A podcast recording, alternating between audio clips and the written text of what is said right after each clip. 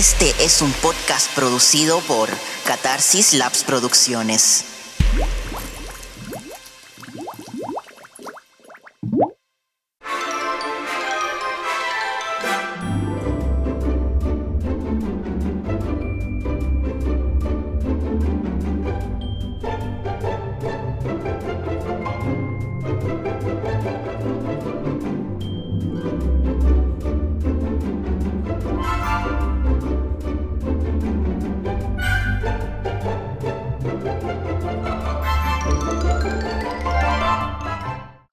Bienvenidos a Art Pop Cinema, el podcast del Club de Cine Art Pop Cinema, donde nos reunimos a conversar sobre el séptimo arte. Hola a todos, bienvenidos al capítulo del podcast de hoy. Soy Gerardo. Hola, yo soy Catalina. Hoy tenemos un capítulo especial. Vamos a hablar sobre la ceremonia de los premios de la Academia del 2022, los premios Oscar del 2022. Ya el año pasado hicimos una versión de esta misma premiación y encontramos que resultó súper bien la dinámica, así que vamos a repetirlo a modo de titulares. Es decir, en vez de discutir categoría por categoría o película por película, vamos a hacer una mezcla resaltando los titulares como más importantes de la ceremonia y también, ¿por qué no?, dado de que esta premiación es el lo culmine de la temporada de premios y festivales y por lo tanto terminamos este año 2021, principios 2022 y vamos a partir con una nueva temporada. Es súper importante también para darle este cierre de, de año. Así que vamos a comenzar con el primer titular. Primero, Coda. Gana los tres premios a los que está nominado, pero que además son premios sumamente importantes.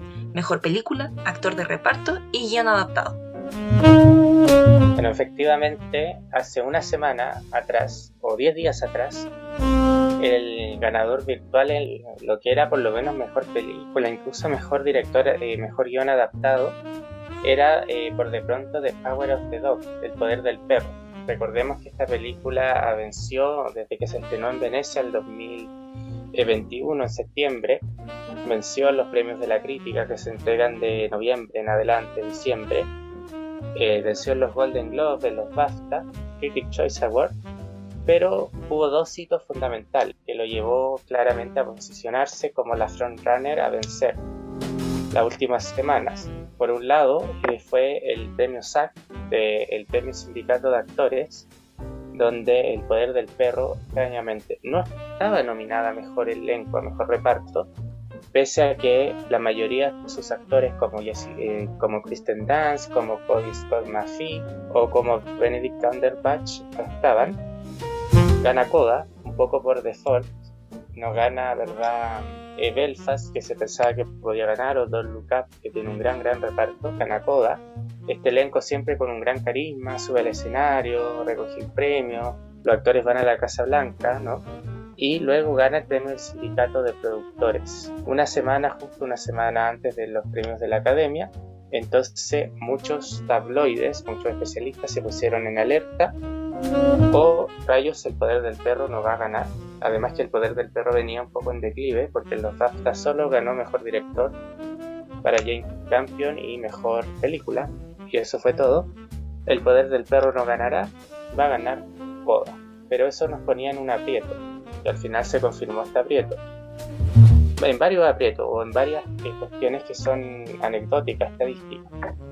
Primero por la valoración crítica de la película, se dice que es de las peores películas que ha ganado mejor película junto con por de pronto la vuelta al mundo en 80 días de la década de los 50 eh, y ejemplos muy recientes tenemos por ejemplo Green Book que es muy mala o Crash se dice que es de ese estilo The Artist el artista.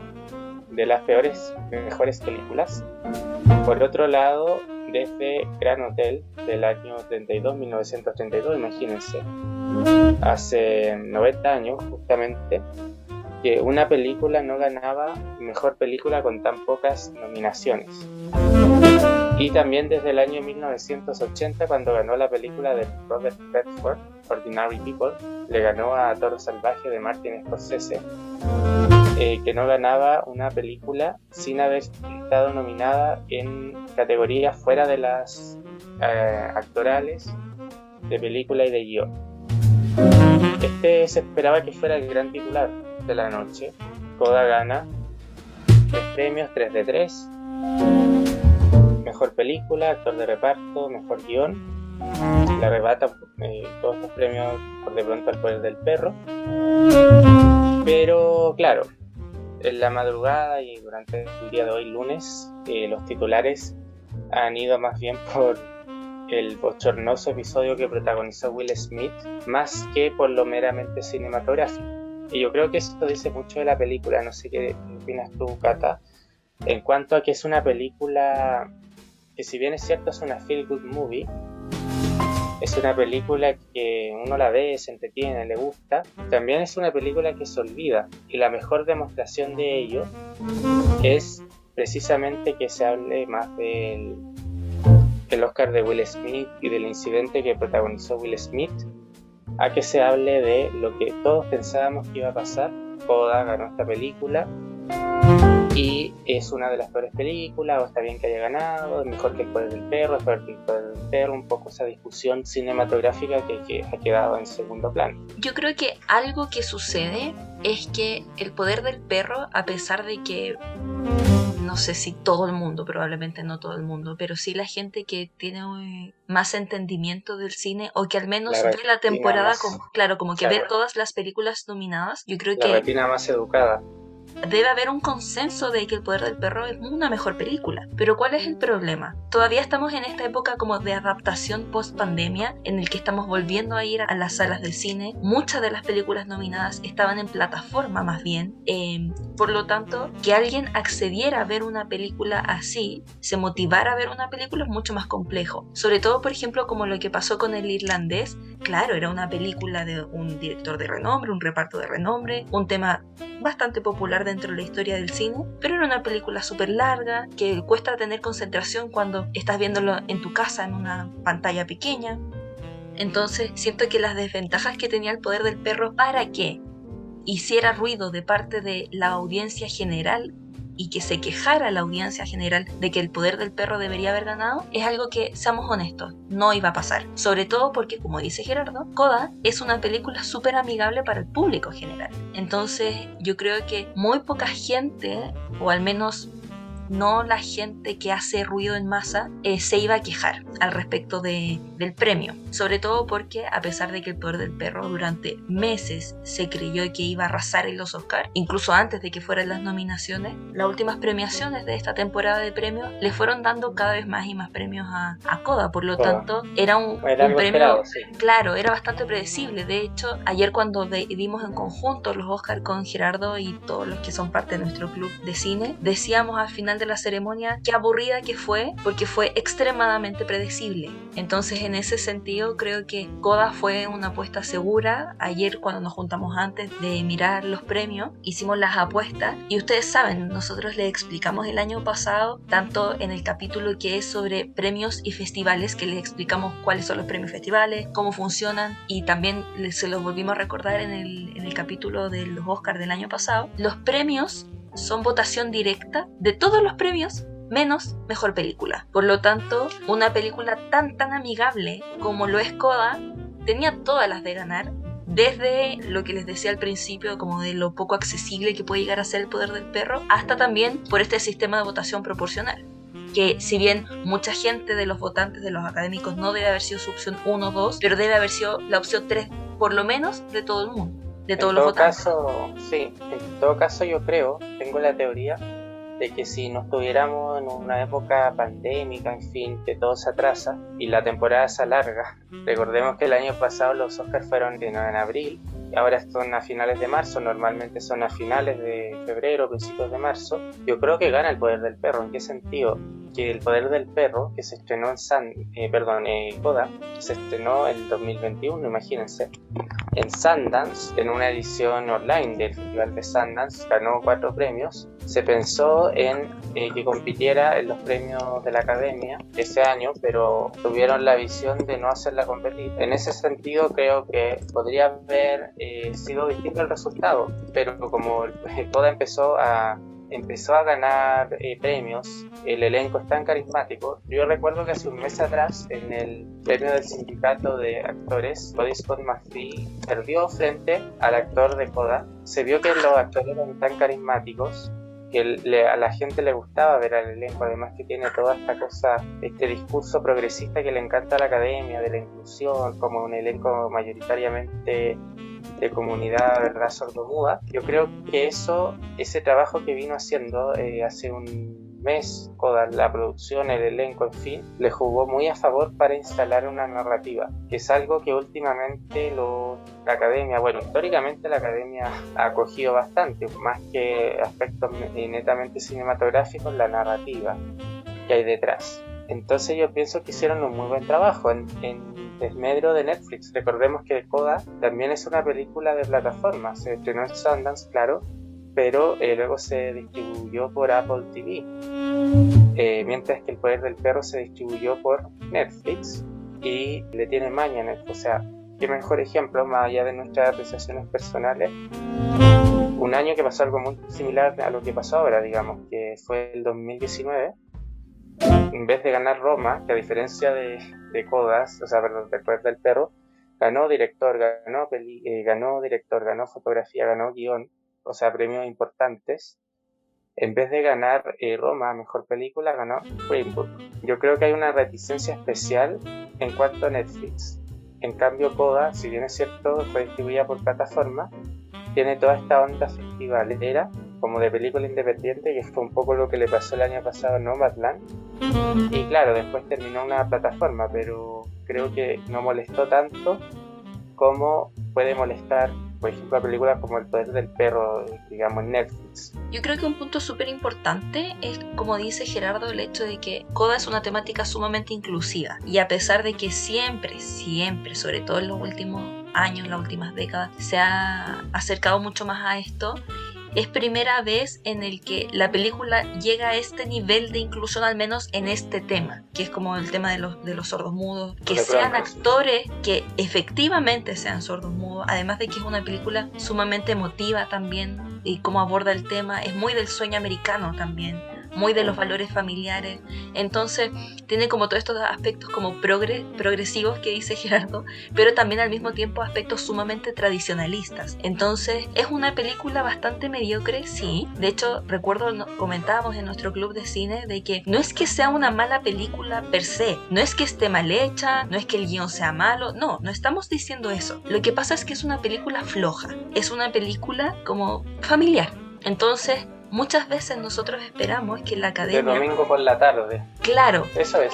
Claro. No es que sea mala. Lo que pasa es que no es una película sumamente inteligente, una película novedosa, una película que tenga una propuesta atractiva, atractiva, tanto desde un punto de vista técnico como desde un punto de vista de la historia del guion. Pero si lo vemos desde otro punto de vista, sí es novedoso por el hecho de que estamos hablando de un tema inclusivo que no se había tratado antes. Entonces, quizás por ser la primera que lo habla así y que además el guion, a pesar de ser simple y súper, súper cliché, igual lo aborda, siento yo, súper bien. O sea, si no hubiese sido, por ejemplo, toda esta narrativa de que la niña protagonista no podía hacer que ellos pudieran trabajar, de que, había como una, una, necesidad humana mucho mayor, la comprensión, no sé, por ejemplo, esa escena de cuando el papá le toca la garganta cuando ella está cantando, eso es lo que le dio el premio Oscar a, Troy, no sé cuál es el apellido. Creo que, que todo va dirigido por ahí, entonces no quiero dejar en claro, no es que estemos menospreciando la película porque lo que propone está bien hecho. El tema es que se queda corto para los estándares que nosotros esperaríamos de una premiación del Oscar. Sí, bueno, pero fuera de, fuera de eso, fuera de broma y de apreciaciones personales, para ir cerrando creo yo con esta de mejor película, ¿no? Premio Gordo, eh, mencionar que a diferencia de lo que cree mucha gente, no, no es, ojo, no es la primera vez que un remake Recordemos que este es un remake americano de la película francesa La familia Bellier del 2014. No es la primera vez que un remake gana el Oscar a Mejor Película. El 2007 lo hizo Los Infiltrados de Martin Scorsese, que es un remake de una película coreana que se llama Internal Affair. Eh, ben Hur del 58 de 59 de William Wyler es un remake de una película eh, muda de la historia de Ben se ha hecho muchas veces por lo demás en la historia del cine. En fin, han habido otros remakes que se han llevado el premio a mejor película o secuelas, como pasó con El Señor de los Anillos o como pasó con, por ejemplo, El Padrino, justamente, es decir, material que previamente ya se había visto, ya se había hecho de alguna manera. ¿Te parece si comentamos lo que pasó con El Poder del Perro? De 12 nominaciones, la más nominada de la noche se quedó solo con una. Mejor director que recayó en Jane Campion, quien venía de ganar todo, todo, absolutamente todos los premios previos, Golden Globe, Critic Choice, todos los premios, el premio por los de la crítica, por de pronto el del gremio de directores, que es el mejor predictor, ¿no? Pero no se llevó nada más, el BAFTA. Y esto había ocurrido previamente el año 1968, en que la gran película de graduado de Mike Nichols se llevó solo un premio que fue el de mejor director, Mike Nichols. Desde ahí que no ocurría este fenómeno. Es raro que una película solo se lleve director y nada más, considerando que es una categoría súper importante. Si te gana el premio de director, se subentiende que hay otros elementos de la película que dirigiste que son dignos de rescatar, ¿no? Eso por una parte y bueno, por otra parte, que también ha pasado un poco desapercibido, creo yo, este año. Algo que es necesario recalcar es que esta fue una ceremonia rara. A pesar de ser predecible, fue una ceremonia rara. Primero Dune, que es un titular que vamos a hablar después, o sea, ahora estamos recién en nuestro segundo titular. Para toda persona que vio los Oscars o que al menos vio los resultados, sabe que Dune se llevó todos los premios técnicos. Todos, de hecho fue la película más premiada. Y el tema es que se los merece. El problema es que una película que su fuerte es lo técnico y que está bien que se lo haya ganado, pero desvirtuó un poco quizás los méritos de las otras películas también. Entonces, en ese sentido, quizás podemos ver que hay otros premios que podría quizás haberse llegado a ganar el poder del perro respecto a aspectos técnicos, por ejemplo. Ah, sí, sí, pero ese es como el, siguiente punto. Eh, banda sonora. Claro, como banda sonora, quizás hasta fotografía, claro. Entonces, ese tipo de cosas es algo igual importante de al menos mencionar en primera instancia. En segunda instancia, yo creo que algo que sucede es que si bien puede que la película ya sea favorita durante, la, podríamos decir, como la temporada de festivales, como todo esto, este tiempo pre-premiaciones, e incluso el principio de las premiaciones, tenemos que ver también la campaña que se hace especialmente a finales de las premiaciones. Y el tema es que es muy fácil que una película como Coda pueda llegar a tener una muy buena campaña por todo lo que hablábamos en el, en el titular anterior respecto a todo este tema como inclusivo. Es súper emotivo al final. Y si bien los temas que habla la película del poder del perro también siento yo, es una crítica súper atingente a la actualidad. Es una a la masculinidad tóxica, claro, un montón de temas. Y es un tema, que son muchos temas súper atingentes. Igual la forma en la que se trató, al menos en la película, siento que no fue de una manera tan dramática como para y no es tan evidente, que al final todo es una película evidente en todas las líneas, en todos los sentidos. Sí, y algo que sucede es muy sutil. Sí, y algo que sucede y que es algo que Gerardo lo mencionó muy bien. Yo lo, estoy haciendo mucha referencia al capítulo anterior de los Oscar porque lo escuché hace muy poco y recuerdo muy bien que Gerardo decía, algo que pasa mucho es que no todos los académicos ven todas las películas o las ven a última hora y las que resaltan. Entonces, si un académico no está tan comprometido con la temporada de premio, lo que va a hacer es ver una, las películas quizás de forma rápida, y una película como El Poder del Perro que es tan rica en distintos aspectos, sobre todo en los aspectos como de guion, en las temáticas, en el que tú la vas a ver por segunda vez y vas a encontrar algo, la vez por tercera vas a encontrar otra cosa, la ves por décima vez y vas a encontrar otro aspecto más, otra sutileza. Entonces el tema es que una película de ese nivel de complejidad obviamente cuando los académicos están viendo las películas rápidamente no lo van a percibir, entonces se van a quedar como con ese calor en el corazón, podríamos decirlo de manera cursi, que te causa coda en vez de, con una película como El poder del perro que es más densa. Eso es una explicación que podríamos encontrar. A mí me pasó eh, porque una de las obsesiones que tengo en la vida es eh, formar listas de todo Entonces, haciendo como la lista de mis películas favoritas del 2021, El Poder del Perro me acuerdo que la puse como en la posición quinta cuando la vi por primera vez. Cuando la vi por segunda vez, la puse en la posición 1, porque la película me creció mucho. Y eso es algo que pasa con esa película, que a diferencia que la he comparado mucho, en el sentido que también es un western, que tiene muchos elementos de anti-western, el tema de la homosexualidad por de pronto la han comparado mucho con Brokeback Mountain. Brokeback Mountain al final era una historia de amor clásico, una tragedia clásica y que tiene, una, tiene líneas súper evidentes, que se muestran de inmediato. Entonces te podía gustar, no te podía gustar, en fin. Pero El Poder del Perro es una película que efectivamente crece con cada visionado. Y considero que, esto puede ser quizás un signo de que los tiempos están cambiando y que ya no es un argumento tan potente como lo era hace un año atrás, o hace 10 años, 12 años atrás, cuando el tema de que la gran, gran campaña de eh, Netflix fue, esta es una película de Jane Campion, directora, mujer, va a ganar de nuevo una mujer en la categoría de mejor director. Han sido tres. Catherine Bigelow del 2010 por The Hurt Locker, eh, Chloe Zhao el año pasado por eh, Nomadland y ahora por segundo año consecutivo Jane Campion, quien además es su segunda nominación. Es la única mujer que ha sido nominada dos veces, considerando que el año 93 perdió por El piano, que a todo esto fue la primera directora por esa película en ganar el Festival de Cannes el premio Mejor eh, Dirección, frente a Steven Spielberg, contra quien volvió a competir la noche de los Oscars, ¿no? 94 entregas. Esa fue la gran narrativa de Netflix y en eso se quedó. No exploró o no explotó quizás otros temas, mientras que Amazon instaló toda una temática con la inclusión con un tema que quizás el tema feminista o el tema mujer, más lejanos que esos temas, digamos, como puede ser la comunidad sordomuda, pero les resultó, les resultó, claramente les resultó mucho mejor. Eh, me gustaría hacer un acápite y mencionar que en lo personal yo no puedo confiar en una premiación, perdón, pero en la cual eh, Tammy Faye, que yo encuentro que es una película fallida en casi todos los niveles, tenga dos Oscars, Coda tres, Dune tenga seis premios y El Poder del Perro uno. realmente no, no puedo confiar en una academia que se comporte de esa forma. La verdad es que es una lástima lo que sucedió con esta película porque mm, de verdad tenía mucho mérito. Tenía mucho mérito, de hecho, en todas las categorías que tenía nominación. Y por lo tanto también es una lástima el que no haya sido reconocida. Porque a pesar de que Gerardo ayer nos decía, yo creo que Coda va, va, a pasar desapercibida en un par de años más y no mucha gente se va a acordar de la película y el poder, el poder del perro va a trascender en la historia. Yo al menos no estoy segura de si eso va a ser así.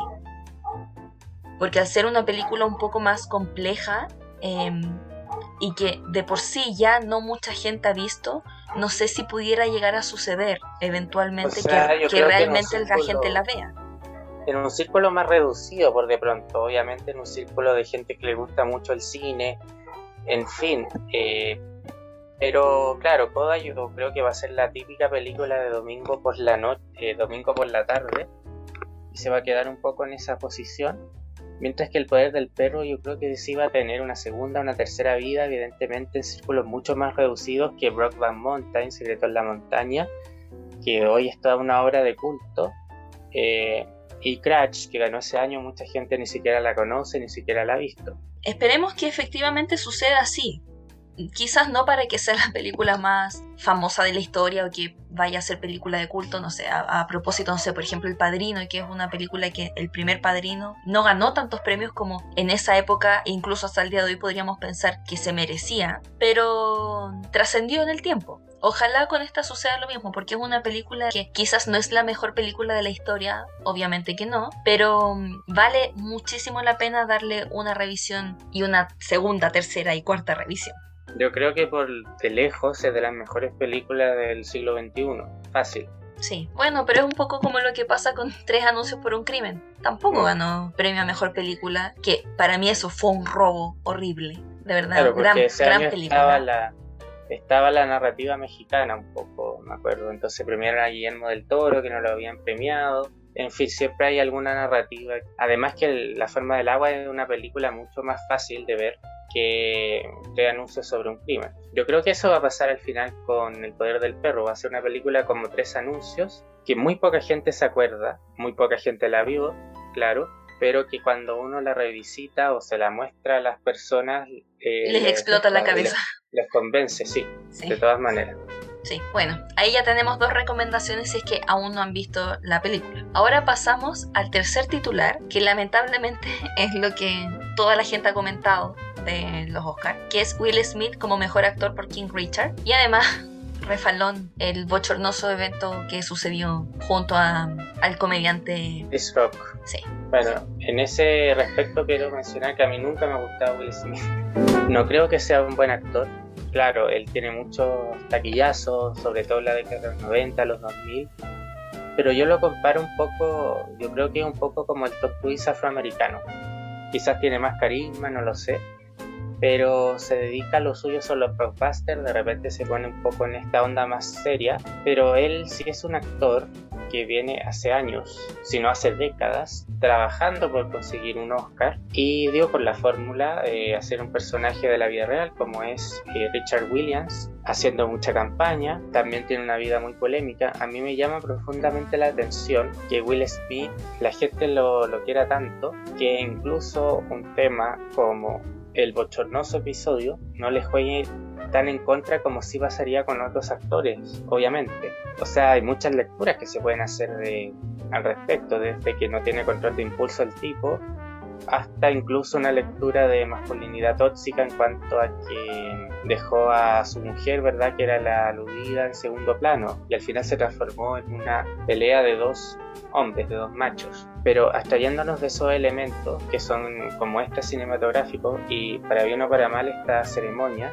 que de memorable tuvo bien poco, tanto en las películas como en los premios, en todo, se va a recordar por la bofetada de Will Smith yo considero que no es una buena película, King Richard. De las 10 nominadas a mejor película, era mi, la menos favorita. Creo que es una película fallida a todo nivel, que es todo lo contrario al poder del perro, que se preocupa por los detalles. Esta película le da lo mismo los detalles, o sea, te muestra una Arancha Sánchez Vicario diciendo que es, siendo que ella es española, donde no se, no, no se notan eh, mayormente los detalles de época, aunque está ambientada hace décadas atrás, ¿no? Y me parece una película súper caprichosa, súper arbitraria en cuanto a los partidos de tenis que muestra, muestra como un fragmento de la carrera de las hermanas Williams y no otro. Y bueno, mi favorito era Benedict Cumberbatch o cualquier otro menos Andrew Garfield porque la película la encontré aún peor que la de Will Smith, pero se lo iba a ganar, siempre fue el favorito, pero no es algo con lo cual yo me alegré mucho, pero como siempre la suerte estaba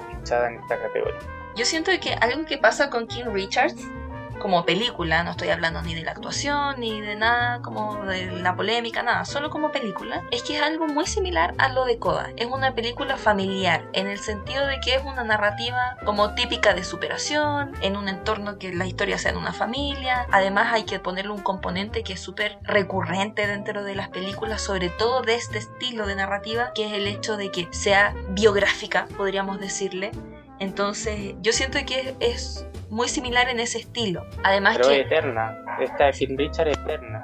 Sí, sí, pero no estoy, no estoy valorándola en ningún sentido, simplemente estoy como contextualizándola como película propiamente tal. Y algo que es necesario de mencionar es que quizás para nosotros no es tan relevante el hecho de que sean las hermanas Williams. Las hermanas Williams es como nivel Chile, eh, Alexis Sánchez Vidal o no sé, Messi en Argentina. Son de verdad figuras sumamente importantes, porque no solo son atletas destacadas, sino que son atletas que se han hecho una imagen pública mucho más grande. O sea, no es como, no sé, por ejemplo, no sé, Michael Phillips. ¿Se acuerdan de ese nadador que era súper reconocido por sus logros? Eso, Michael Phelps. No es, es por sus logros, pero no, no ha sido una celebridad. privada, claro. Pero en, cambio las hermanas Williams es como Michael Jordan. Es un Además que tienen el componente racial y femenino, que son dos cosas que claramente... Y además que son hermanas, o sea, siempre eso fue algo que llamó mucho la atención, o sea, la número uno y la número dos con récords enormes, siempre llamó mucho, mucho la atención. Entonces, siempre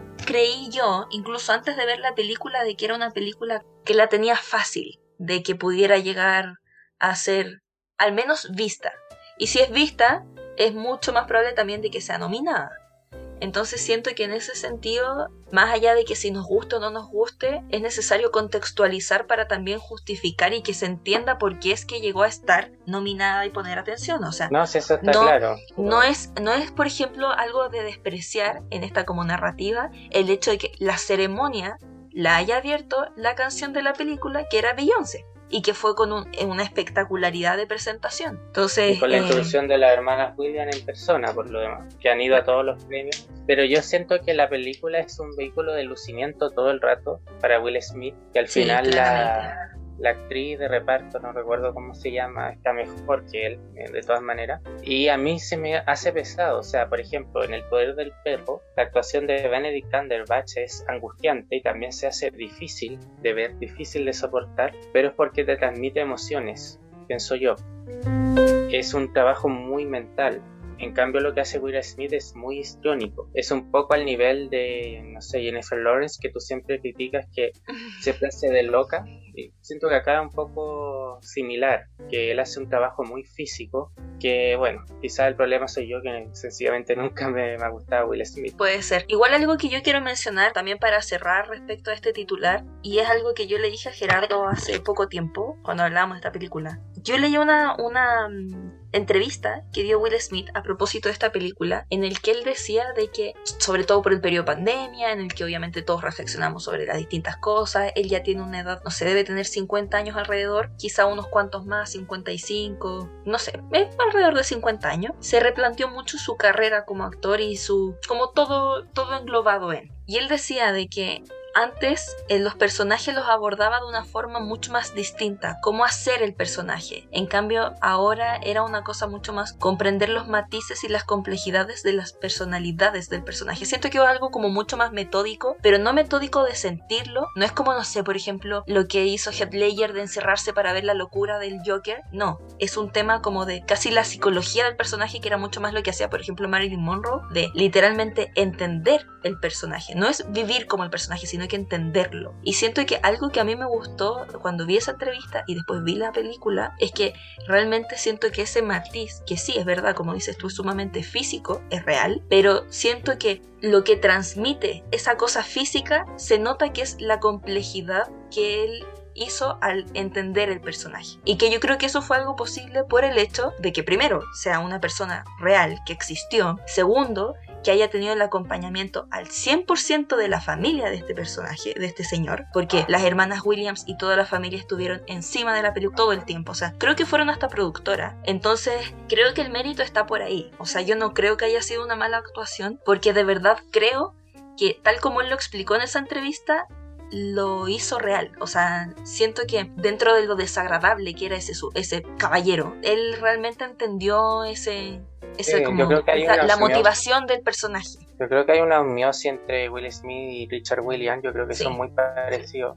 Y bueno, también recordemos que Will Smith siempre hacía películas eh, de que se acaba el mundo, los busters de que atacan los marcianos, entonces claramente no había mucho que entender de los personajes antes, salvo pero por pero por ejemplo, em, no sé, yo siento que En búsqueda de la felicidad fue un que de hecho creo que también lo nominaron al Oscar por esa película. También hubo un buen trabajo, siento yo. Puede ser, puede ser, no, no sé. Entonces, yo no creo que sea un mal, o sea, no siento que haya sido un premio mal dado en el sentido de que no creo que haya sido una mala actuación para nada. Quizás sí, hubo otras actuaciones que fueron buenas y que pueden ser para otras personas mejores, pero no creo que haya sido como eso. Hay veces, no sé si, yo creo que a todos les pasa en realidad, que sienten que fue una injusticia, que como, que es indignante. Gandhi Jardin por por Claro, que es como, ¿por qué? qué? ¿Qué sucedió aquí? No siento que haya sido el caso,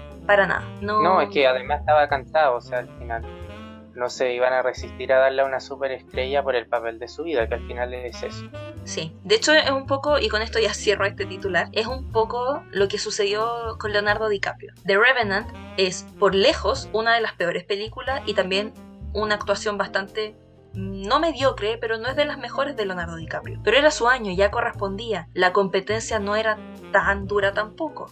Entonces, como decía Gerardo en el capítulo del año pasado de los Oscars, hay veces en el que se corre la voz, que los, que van a votar es como, oye, deberíamos votar este año por Leonardo DiCaprio, deberíamos votar este año por Will Smith. Más que correrse la voz, pero sí, al final es eso y la, la, gran diferencia es que DiCaprio tiene un catálogo para elegir películas donde premiar y yo creo que eh, ahora sobre todo con lo que pasó con la bofetada no van a invitar más ni nominar más a Will Smith probablemente. Sí, quizás qué va a pasar. Bueno, ya terminando este titular, como vamos de comentario final, a mí me molestó mucho ayer la, la ceremonia que hayan tratado de tantos distintos recursos el que mucha gente más lo viera. O sea, los ratings han bajado muchísimo. O sea, los ratings antes eran 50 millones de personas que estaban viendo el programa. En los últimos 5 o 6 años ha bajado a, no sé, 30, 22 millones. Y el año pasado, en época pandemia, fueron 9 millones de personas. O sea, hay programas, no sé, por ejemplo, no sé, por ejemplo, el mismo programa de Lucy, I Love Lucy, que es la película de que actuó Nicole Kidman. Ella todas las semanas tenía más o menos audiencia, 10 millones de personas. Y la gracia de los Oscars es que es un poco equivalente a lo que pasaba con el Super Bowl. O sea, el Super Bowl, ¿por qué es un evento tan importante? Porque tanta gente lo ve que los comerciales del entretiempo valen muchísimo dinero, muchísimo dinero. Entonces los Oscars, la academia, ganaba mucho dinero por la transmisión. Entonces el tema es que si ya nadie está viendo tu ceremonia, no estás ganando dinero, obviamente. Entonces la ceremonia de ayer hubo invitados cantantes, deportistas, hubo gente famosa entre en los comerciales haciendo comentarios para que la gente fuera, o sea, yo ayer me impactó mucho, por ejemplo, cuando cantaron No se habla de Bruno, que no era una película, una canción que estaba nominada. O sea, fueron dos canciones nominadas de la misma película y hubo tres cantantes nada que ver a la canción misma. Y eso es porque esa canción estuvo en los Billboard mucho tiempo, sobrepasó Let It Go de Frozen. Entonces, no es porque está nominada, es porque queremos que gente vea la, la ceremonia. O Lady Gaga entregando mejor película cuando no estuvo, no la nominaron a mejor actriz. Además, salió con Liza Minnelli, que yo tenía la esperanza con el estado senil que está esa señora que se mandara un La La Land. se ha equivocado en decir Kodak, no fue el caso. Lo encontré un poco innecesario, gratuito y patético, pero bueno. Es que eso fue, es que siento que ayer la ceremonia fue un grito desesperado a tratar de que más gente estuviera conectada a la premiación. Y es súper chistoso y lamentable al mismo tiempo. Tragicómico, pongámosle, que Creo que nunca o hace muchos años que no hacía tanto ruido los Oscars y lamentable que haya sido por la bofetada de Will Smith. Al menos, pensemos en el punto de vista de los Oscars, lograron que se hablara de los Oscars. Que claro, la, misma, la misma ceremonia, acá adelantándose un poco un titular, no fue tan aburrida quizás como la del año pasado, que era lugubre, era una carpa literal con velas, eh, fue quizás más dinámica, aunque confusa, errática, pero no tenía nada memorable, o sea, como hablamos, todo súper predecible, por un lado, por otro lado, no sé, nada destacable, ni las películas se amaban a la gente, nada. Pero claro, llegó Will Smith con la voz y rompió bastante esta narrativa. Bueno, ahora ya vamos a pasar al siguiente titular, el titular número 4, que es The Eyes of Tammy Faye, que le dio esta película el premio a Mejor Actriz a Jessica Chastain y el premio de Mejor Maquillaje. Bueno, a mí me parece, ya lo comenté, que una mala película, pero más allá de eso, eh, creo que Jessica Chastain es una muy buena actriz. Ella es su tercera nominación. Me gustaba más lo que hacía en, por ejemplo, en la película Dark Zero Thirteen, no sé, la película que era sobre la casa de Bislade, yo pienso que ahí podría, debería haber ganado el premio. No me molesta en lo absoluto que ella gane un premio de la academia, para nada. Sin embargo, me pasa un poco lo que siempre ocurre con Glenn Close, que siento que esta no era la oportunidad o el vehículo de lucimiento para premiarla, porque ella es una buena actriz y después obviamente va a ser mucho mejores películas y personajes. En ese respecto quiero también bueno, el de maquillaje quizá está obviamente justificado, aunque me gusta más la casa Gucci en maquillaje. Pero en cuanto a Jessica Chastain, mi favorita, yo lo, nombraba, acá no estaban de acuerdo conmigo, era Penelope Cruz por Madres Paralelas o Kristen Stewart por Spencer. Incluso la Kidman prefería sobre la eh, Jessica Chastain o la Olivia Colman, pero yo creo que esta categoría era muy difícil eh, de predecir. Estaban todas muy bien y bueno, no me molesta, pero sí creo que es una película bastante menor para una actriz que es joven aún y que es muy buena actriz y evidentemente que va a tener muchas mejores oportunidades en las cuales eventualmente se le podría haber premiado. Yo sigo sin entender por qué creías que Penélope Cruz se merecía más este premio porque de verdad, ¿qué película más mala la de Penélope Cruz? A mí me gustó mucho, eh, esta la encuentro muy mala. Eh, me gustó mucho, es que bueno, me gusta el modo dar por un lado, además que tiene ese rollo Hitchcockiano, y eh, lo de Penélope Cruz se instaló la última semana porque muchos votantes anónimos, como gente que dice por quién va a votar pero de forma anónima, decía que iba a votar por Penélope Cruz. Penélope Cruz es toda una institución en Estados Unidos mucho más valorada que en España, para qué decir en Latinoamérica, y eh, se pensaba que podía ser un poco el premio del consenso. Además que hay una estadística que ayer se rompió, que siempre que hay un matrimonio nominado, es decir, Elizabeth Taylor con Richard Barton, en fin, gana ella y pierde. Bueno, ayer eh, ninguno de los dos matrimonios, que era Jesse Plemons con eh, Kristen Dance, eh, ni tampoco por, eh, por, el poder del perro, ni tampoco Bardem por Vin de Ricardo, si Cruz se llevaron, se llevaron el premio. Sí, a mí igual me hubiese gustado quizás que se lo ganara Nicole Kidman. Creo que esa película también pasó un poco desapercibida, Vin de Ricardos, y yo encuentro que lo hizo bien. Sí, Aunque... Nicole Kidman es muy buena actriz, pero claro. Sí. Pero bueno, siento que esta categoría, a pesar de que era una de las más peleadas, porque era la que causaba quizás más incertidumbre de quién iba a ganar, no siento que haya habido ninguna actuación que fuera como impresionante, como que te explotara la cabeza. Entonces, eh, no sé, porque hay, hay años en el que de verdad claro. son Natalie todas muy Portman, buenas. Claro. O una que destaque mucho, Natalie Portman en Black Swan, o la Frances McDormand en todos los años que la han nominado. claro. Entonces, no, quizás no, eso es, es, raro, porque fue una, una, categoría competitiva, pero que realmente no fue de tanta calidad. Además que tres, es decir, eh, la Kristen Stewart, Kidman y Chastain hacían de personajes reales. Que también tiene sus ventajas, a la academia le encanta el premiar películas como pseudo-biográficas, pero también tienen sus propias desventajas. Y bueno. O sea, yo creo que en ese sentido la que corría con más desventaja era Stewart. Sí, porque algo que se, es un personaje que se ha hecho mucho recurrentemente este último año. Y muy importante, o sea, bueno, tengo entendido que Tammy Faye en todo caso en Estados Unidos estaba en institución, al igual que Lucy Bell, pero Sí, claramente yo creo que la Stuart corría con, con más desventaja. Claro.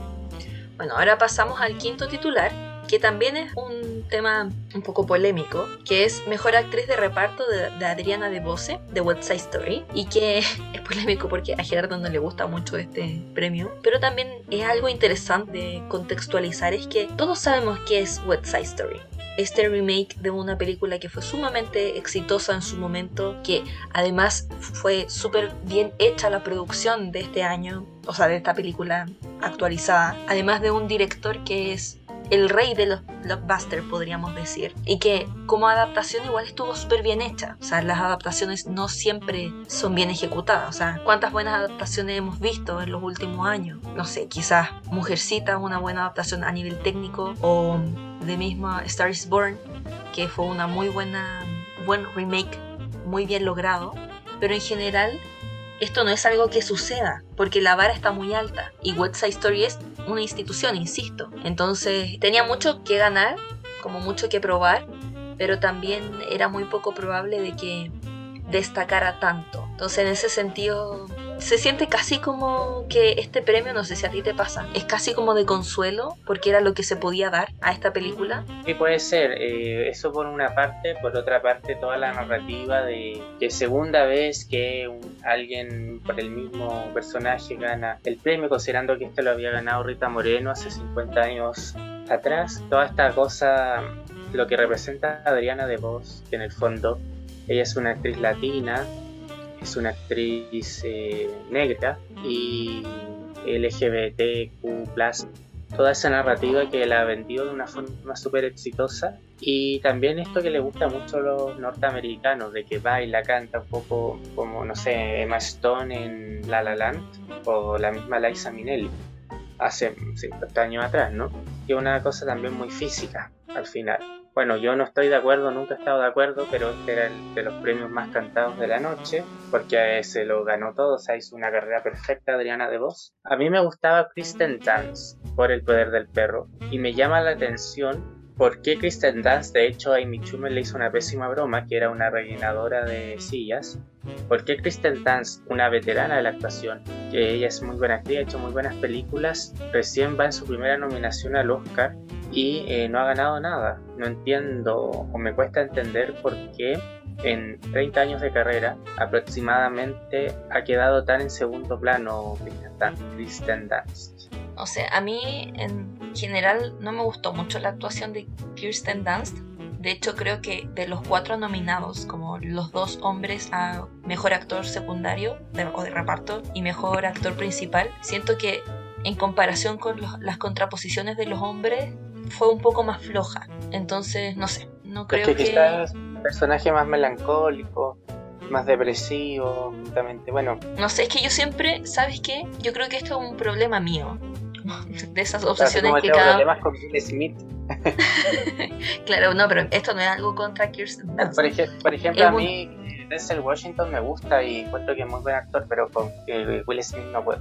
No, a mí yo lo pienso, es que mi tema no es más, no es tanto como con los las personas, no es tanto con los actores, sino que es con el tipo de personaje que hacen. O sea, a mí me molesta mucho que esté esta narrativa de que siempre va a ganar el personaje melancólico, el personaje histérico, el personaje depresivo o el personaje, no sé, por decir un ejemplo, aquel actor que se transforma mucho físicamente y que al final de refalón, en lo contrario, siempre se va a menospreciar al actor histriónico, al actor de comedia. O sea, por decir un ejemplo, Johnny Depp o el mismo Jim Carrey tienen mucho más matices y muchas más capacidades actorales en el sentido como teatral, podríamos decir, que muchos de los ganadores, o no sé, por ejemplo, yo siempre me quejo de la Jennifer Lawrence. Yo siento que ella actúa de sí misma y me molesta, porque siento que si tú estás actuando de ti misma, que no lo haces mal, que, que está bien eso, pero el problema es que no tiene mérito actoralmente hablando. El tema, el tema es que el típico personaje que hace Jennifer Lawrence son personajes que se valoran porque está el estereotipo de que son personajes como muy difíciles de lograr, pero es súper fácil actuar de ti misma. En cambio, no sé, yo comparo, no sé, por ejemplo, lo que ha hecho Johnny Depp, por decir un ejemplo, para que sea como súper evidente, muy evidente. Yo lo valoro más Johnny Depp, creo que es mucho más multifacético ¿Me explico? Es como, como, es como esta comparación. Entonces me molesta que porque fue llorona, podríamos decir, o porque engordó mucho el actor, tenemos que darle el premio. Creo que no tiene valor actoral.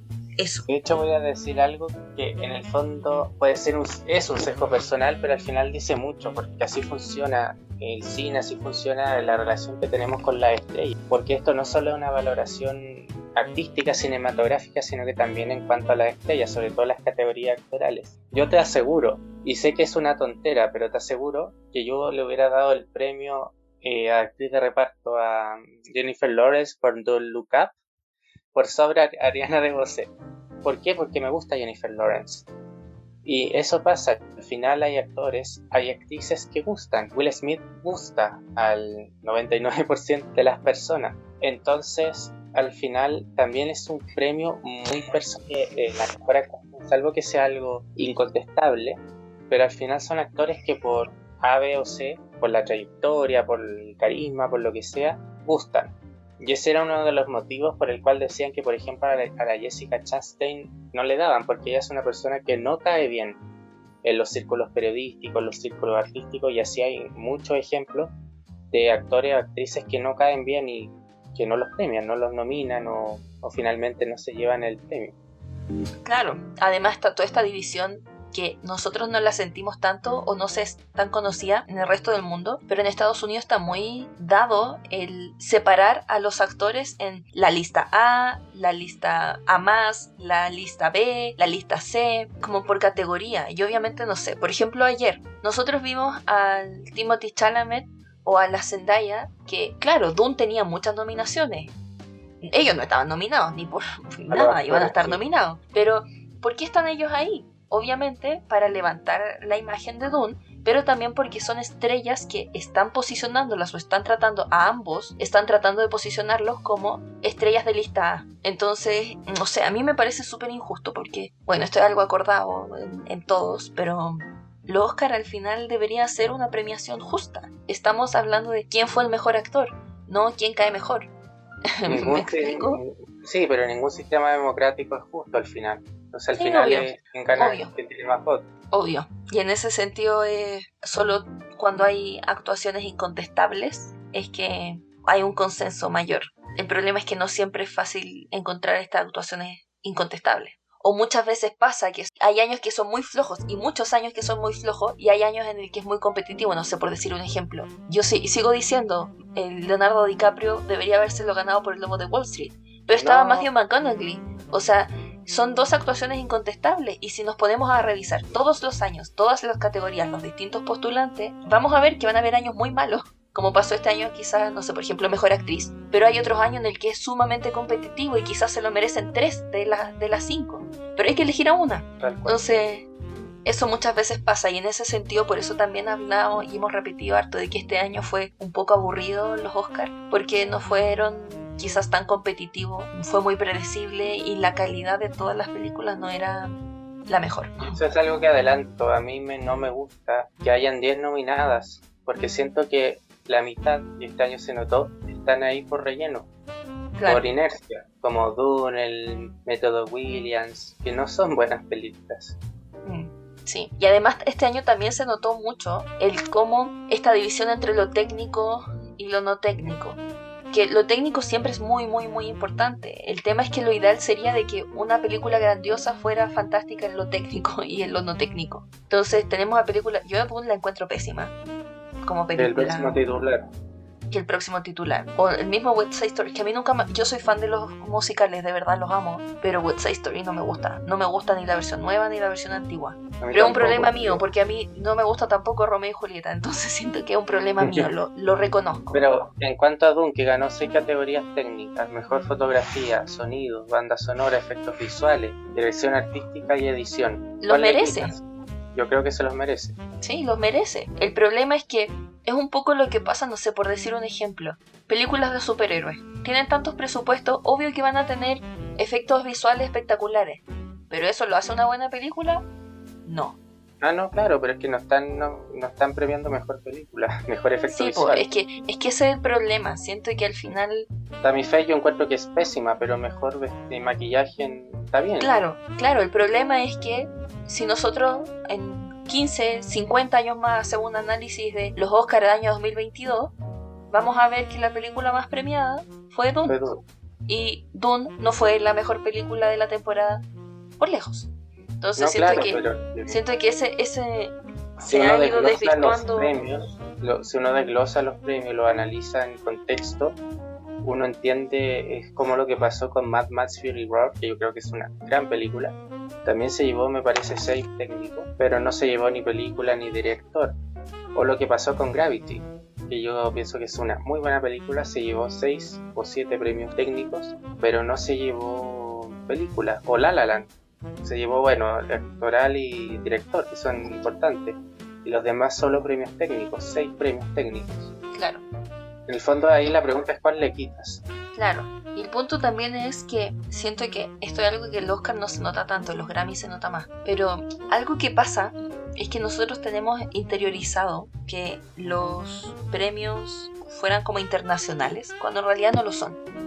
O sea, lo que está haciendo la academia es verse a sí misma, lo cual está bien, porque la industria es súper desarrollada y obviamente igual para eso existe la categoría película internacional, por ejemplo. No está la obligación y el tema es que también, por ejemplo, un amigo mío hace un par de semanas me decía que a él le gusta mucho el anime. Y la industria japonesa es muy, muy desarrollada. Yo no veo anime, pero, pero lo sé. y sé que hay un cuidado y son muy buenas películas de muy buena calidad. El tema es que tú no puedes pedir que los académicos vayan a ver la industria, no sé, la francesa, la noruega, la japonesa, la coreana, porque ellos viven en Estados Unidos, están dentro de la industria estadounidense y la academia es estadounidense. Entonces, obviamente, si hay una película que destaque muchísimo, probablemente la van a ver y si es buena la van a incluir.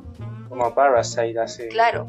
De hecho, a propósito de Parasite, les voy a leer una frase que dijo el director de Parasite, Bon Joon-ho. Por supuesto, estamos bailando eh, alrededor de, este viaje, de este carnaval que es los premios de la academia o la campaña de los premios de la academia, que parece verse con mucha distancia. Cuando a él se le pregunta, al director de Parasite, qué él piensa sobre el hecho de que películas como ninguna película coreana había sido nominada alguna vez al Oscar, a pesar de que eh, ha tenido como bastante influencia el cine coreano en, en el último tiempo, había un crecimiento, una explosión. Y él contestó, es un poco extraño, pero en realidad no es un gran problema, porque al final los Oscar no es un festival internacional de la película, ellos son muy locales.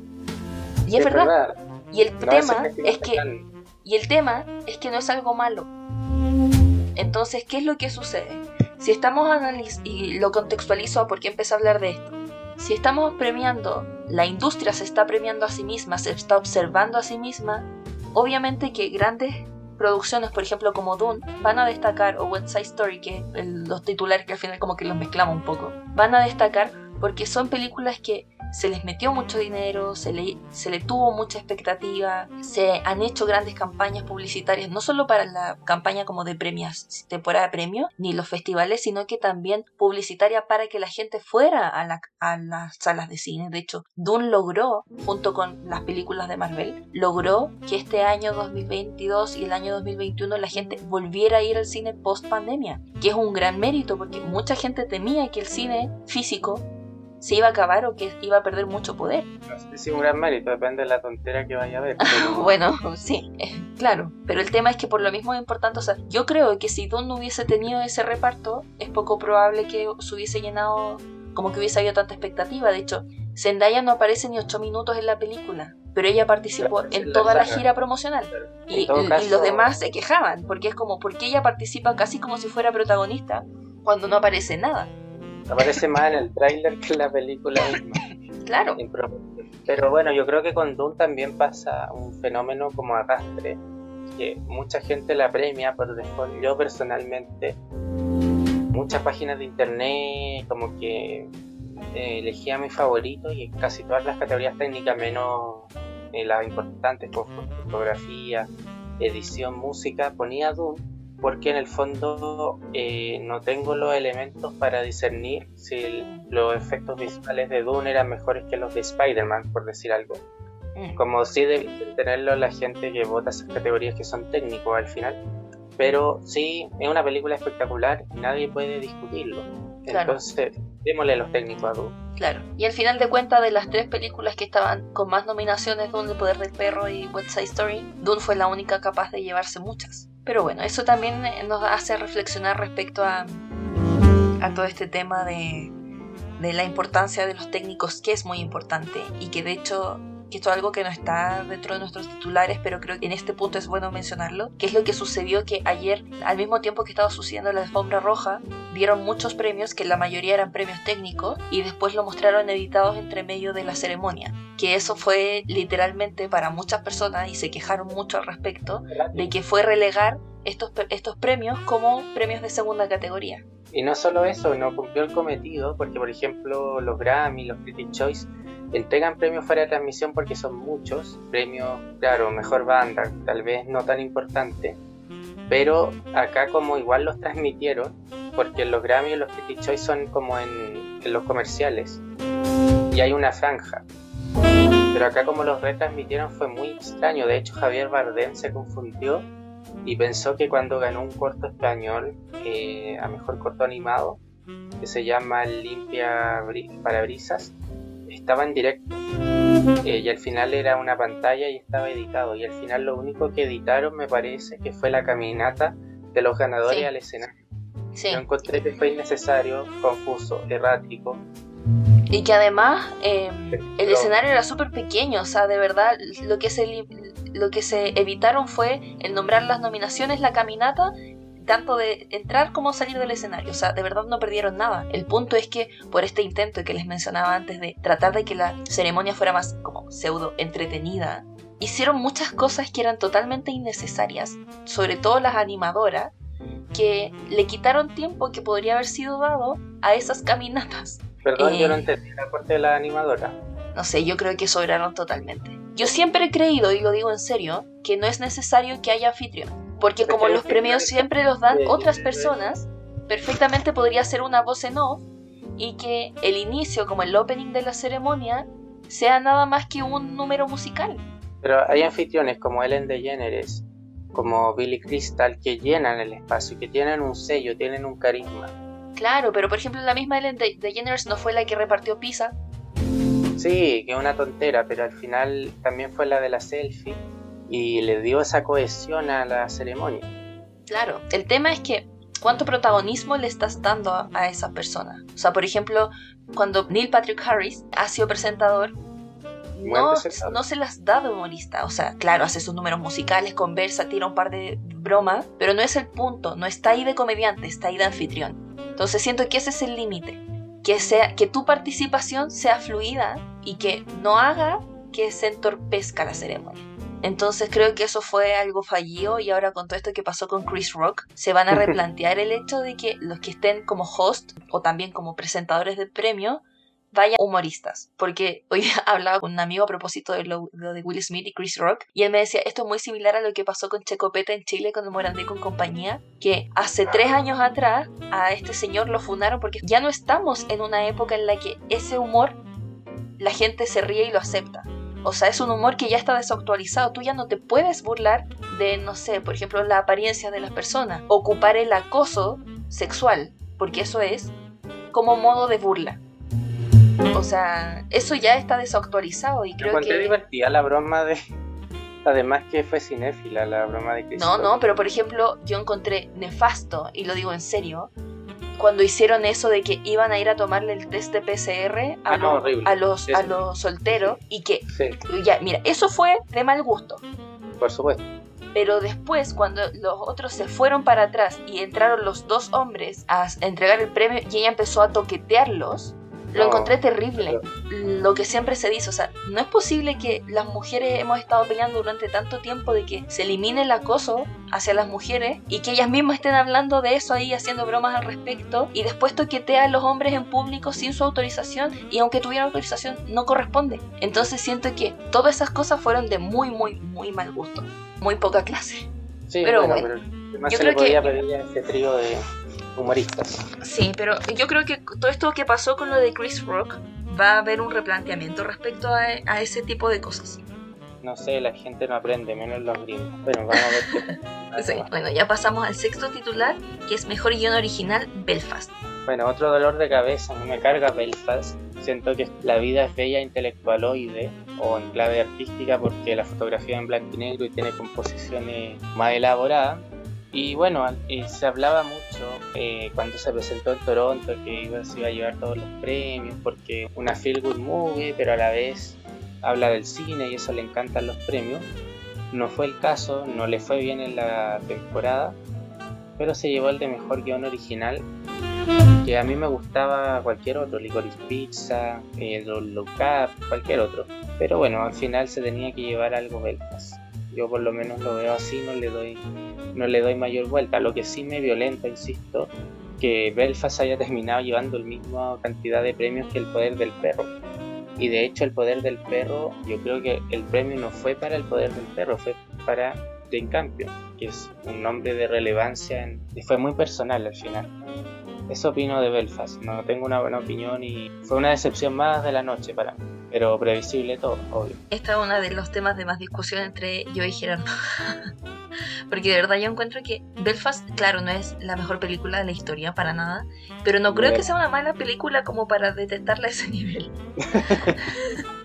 De hecho, yo encuentro que es literal un Roma 2, de verdad, lo digo. Y Gerardo ama Roma, entonces como que no me, no me entra en la cabeza. Que Roma era inteligente, o por último, por lo menos estaba contada desde la óptica de un adulto. Esta película, perdón, siento que está contada desde la óptica de un niño muy pequeño y que trata a la audiencia como niños. Eso me molesta. No sé, de verdad creo que no va al caso. ok. Bueno, pero mm, creo que igual dentro de, las opciones que habían tampoco era muy muy cómo se llama no habían tantas opciones tampoco. Pizza que no ah bueno claro sí. tres nominaciones las mismas que Coda y no se llevó nada. Eso es nuevamente porque Paul Thomas Anderson es un tipo denso y que a la gente le cae mal entonces no lo premia Claro. El cine es muy pesimista, ese es el problema. Bueno, pero es que también tenemos que pensar que es muy común que estas cosas pasen. Si ganó Coda, no puedes sorprenderte Ah, de no, si no que- me sorprende, pero no estoy de acuerdo, pero bueno, al final es lo que pasó y vamos con mejor película internacional. Sí. Este era uno de los premios más predecibles de la noche. Japón, eh, la película Drive My Car, que se presentó en el Festival de Cannes, que en algún momento ganó el premio a mejor película, mejor película del año, no internacional, sino mejor película del Círculo de Los Ángeles, de New York, eh, de Chicago, en fin. Y en algún minuto incluso se pensó que podía mandar Parasite y ganar mejor película. Director nominado a cuatro premios: mejor película secas, película internacional, director y guion. Es una película un poco sobrevalorada, pero es una película buena, muy digna de ver. Quizás pasa como con El Poder del Perro, que hay que verla de nuevo. Es una película muy larga, dura tres horas. Por lo menos a mí me pasa que incluso Parasite, que las cosas asiáticas, desde el idioma, por lo menos a mí me significan una barrera. Y yo sé que a los eh, americanos también les pasa cada vez menos. Ahora tenemos el del calamar, en fin, fenómenos como asiáticos pero eso eh, cinematográficamente era de las mejores, de las más interesantes de la velada, se llevó el premio, premio merecido. Am- yo enganché más con la película noruega que se llama The Worst Person in the World. Al final no ganó, Sí, además era súper predecible, porque obviamente si una película que está nominada a Premio Internacional está nominada y es la única de la categoría internacional que está nominada a Mejor Película, es obvio que se va a ganar Mejor Película Internacional. Nunca ha sido al revés, o sea, pasó con Roma, pasó eh, con Amour de Michael Haneke, con La vida bella, siempre ha sido de esa y no fue este año la excepción. Comentarios generales sobre la gala, sobre la ceremonia. Yo solo decir un poco, reiterar que después de un año, de verdad yo encontré depresiva, lúgubre la ceremonia el año pasado en una carpa. Volvimos un poco a esta espectacularidad. Hubo alfombra roja efectivamente, el año pasado no hubo, pero encontré que fue una gala errática, que ni siquiera fue dinámica.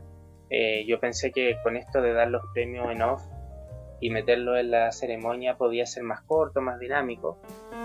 Igual fue largo, predecible, al extremo, no hubo ninguna sorpresa, pero cero. O sea, yo le achunté a todo y lo digo.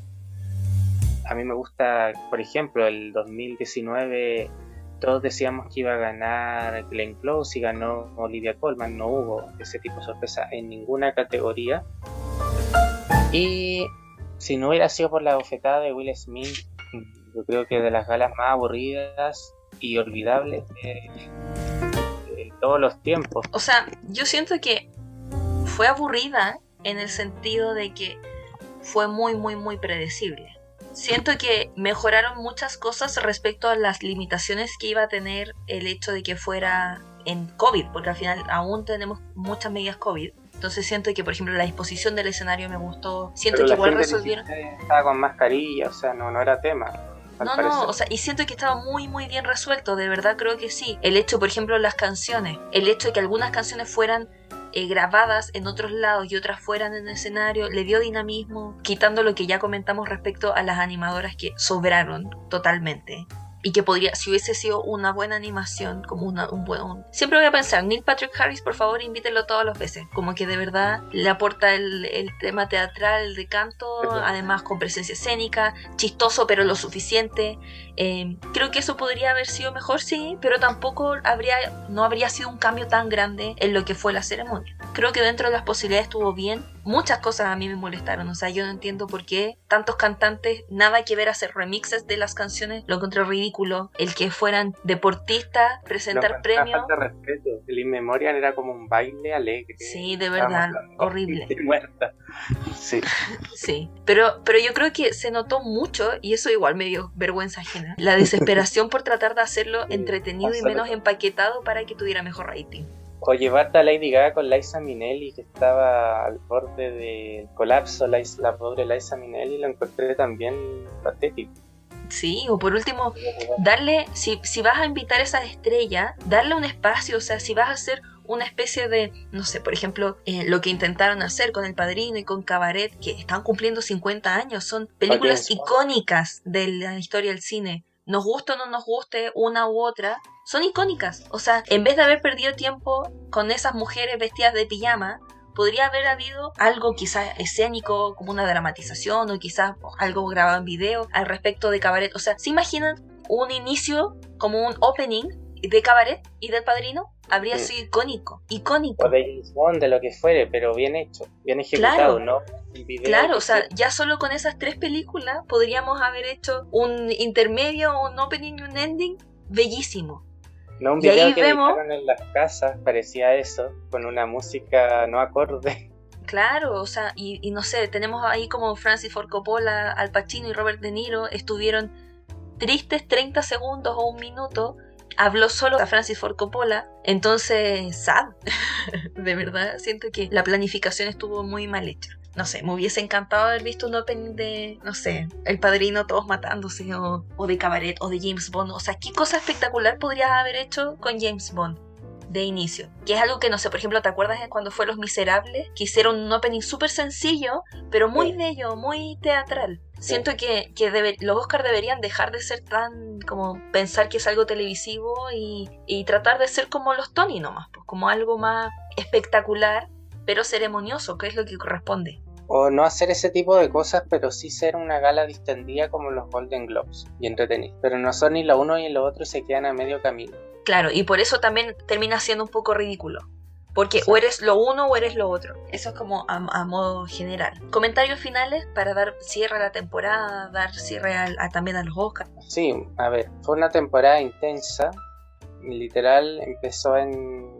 Fue intensa porque el año pasado los Oscars, o sea, la temporada terminó con los Oscars que fue a fines de abril.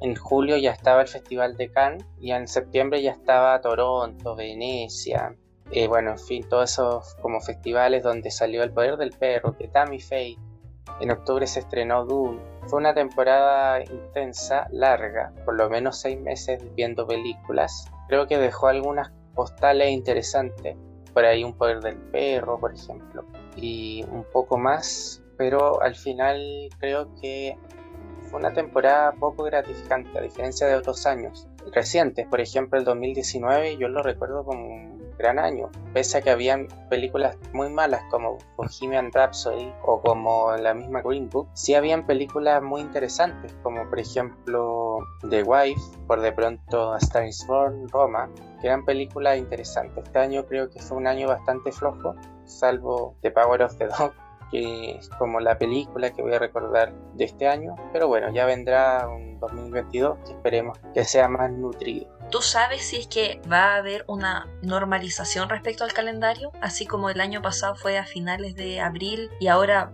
pudimos hacerlo finales de marzo. ¿Crees que va a haber un nuevo retroceso nuevamente y volver a las fechas de finales de febrero? Es, uno termina muy cansado. O sea, yo por ejemplo, a título personal, terminé hace un mes o más de un mes de ver todas las películas. Todas, todas, todas. Todas las películas, salvo los cortos documentales, animación, que son categorías que nunca veo.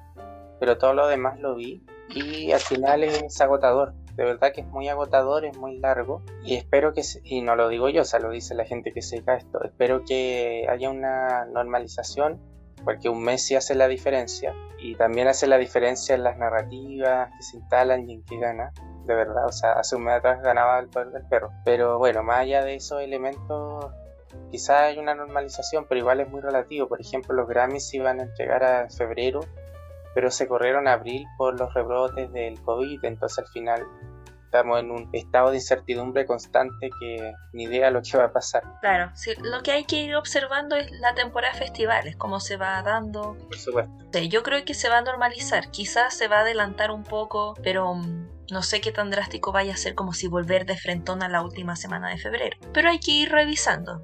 Yo creo que a pesar de que esta ceremonia no fue fantástica, fue una mejora totalmente respecto a lo del año pasado. Que fue muy triste lo del año pasado. Sí, hay que ver cómo se van dando las cosas. Con esto ya damos por terminada la temporada de festivales y de premios año 2021-2022. Vamos a empezar prontamente con la temporada 2022-2023 y esperemos que sea un buen año. Yo siento que este año, a pesar de que la competencia fue dura en el sentido de que había un poco de incertidumbre, al menos hasta cierto punto, después todo se hizo obvio, pero no sentí que hubiera gran calidad este año en comparación con otros. Así que espero que esta normalización haga que los calendarios también de estrenos de películas se normalicen, que también podamos ver más películas en salas de cine y no exclusivamente en plataforma, que también siento que hace un poco aburrido. O sea, yo a diferencia de Gerardo no tengo nada en contra de la plataforma, pero creo que se da una magia distinta cuando el impacto es a través del cine, de verdad. Así que esperemos que este año, así como el año pasado fue una mejora respecto a la ceremonia y todo lo catastrófico que, que hubo en esta, haya una mejoría para lo próximo. No sé si tú sabes cuánto fue el rating de... Eh, no, no sé, no, no tengo idea y no le pongo atención a esos elementos. A ver, y aquí, aquí lo veo. Mira, en una ceremonia llena de escándalos y controversias, los Oscars 2022 aumentaron en un 56% su rating de audiencia, pero aún está muy lejos de recuperar su gloria. Atrajo en los Oscars 2022 15,3 millones de espectadores, y es un aumento del 56% porque el año pasado fueron 10 millones pero si tú los comparas con lo que fue años anteriores, está muy, muy por debajo, porque de hecho el año 2006, que no fue hace tanto tiempo, fueron 39 millones, 2007 40 millones, 2008 32, 2009 36, 2010 41, 2011 38, 2012 39, 2013 40, 2014 43. O sea, igual podríamos ver decir que estamos como bastante parejos, ¿cierto? El tema es que ya el 2014, 43, 2015, 2037, pero después empezamos a ver un retroceso, 2016, 34, 2017, 33, y vean aquí lo dramático, 2018, 26,5, 2019, 29,6, el 2020, 23,6, o sea, fueron tres años sostenidos en los 20, y el año 2021, 10 millones. O sea, claro, de, de 10 a 15 igual, claro, un 55% de aumento, pero sigue estando por lejos fuera de, de, lo que fue la media hace 20 años atrás, que estábamos entre los 35 y los 40 todo el tiempo. Sé, es algo a considerar, sobre todo porque subió mucho el rating el tema del golpe. De hecho, aquí dice que los Oscars estaban tan desesperados por crear momentos diferentes que hicieron al público, o sea, como que sintonizaron la ceremonia, que anunciaron la celebración de películas clásicas como James Bond, El Padrino, pero al final, como lo comentamos durante el capítulo, no fue nada, o sea, fue un videíto y invitaron a que los viejitos estuvieran parados ahí un poco rato. De verdad, terrible. Así que bueno, espero que los organizadores analicen la situación y lo mejoren. No, solamente invitarlos a ver películas, a ver buen cine, independiente de los premios que no, o generalmente o muchas veces no, no aciertan a lo mejor del cine, pero seguir viendo buen cine este año, eh, cine clásico, cine de este año, todo tipo de cine y acompañarnos y a comentar por nosotros. Sí, al final los premios no son como un veredicto final respecto a calidad, pero sí son un buen lineamiento para al menos indicarnos qué películas podríamos llegar a ver de ese año en particular, que no deja de ser una buena ayuda. Con eso hemos llegado al final del capítulo, esperamos que hayan disfrutado este episodio de Art Pop Cinema y nos acompañen en un siguiente episodio con más temas de conversación. Les recordamos que nos sigan en nuestras redes sociales como Art Pop Cinema todo junto. Un abrazo y que tengan una muy linda semana. Adiós.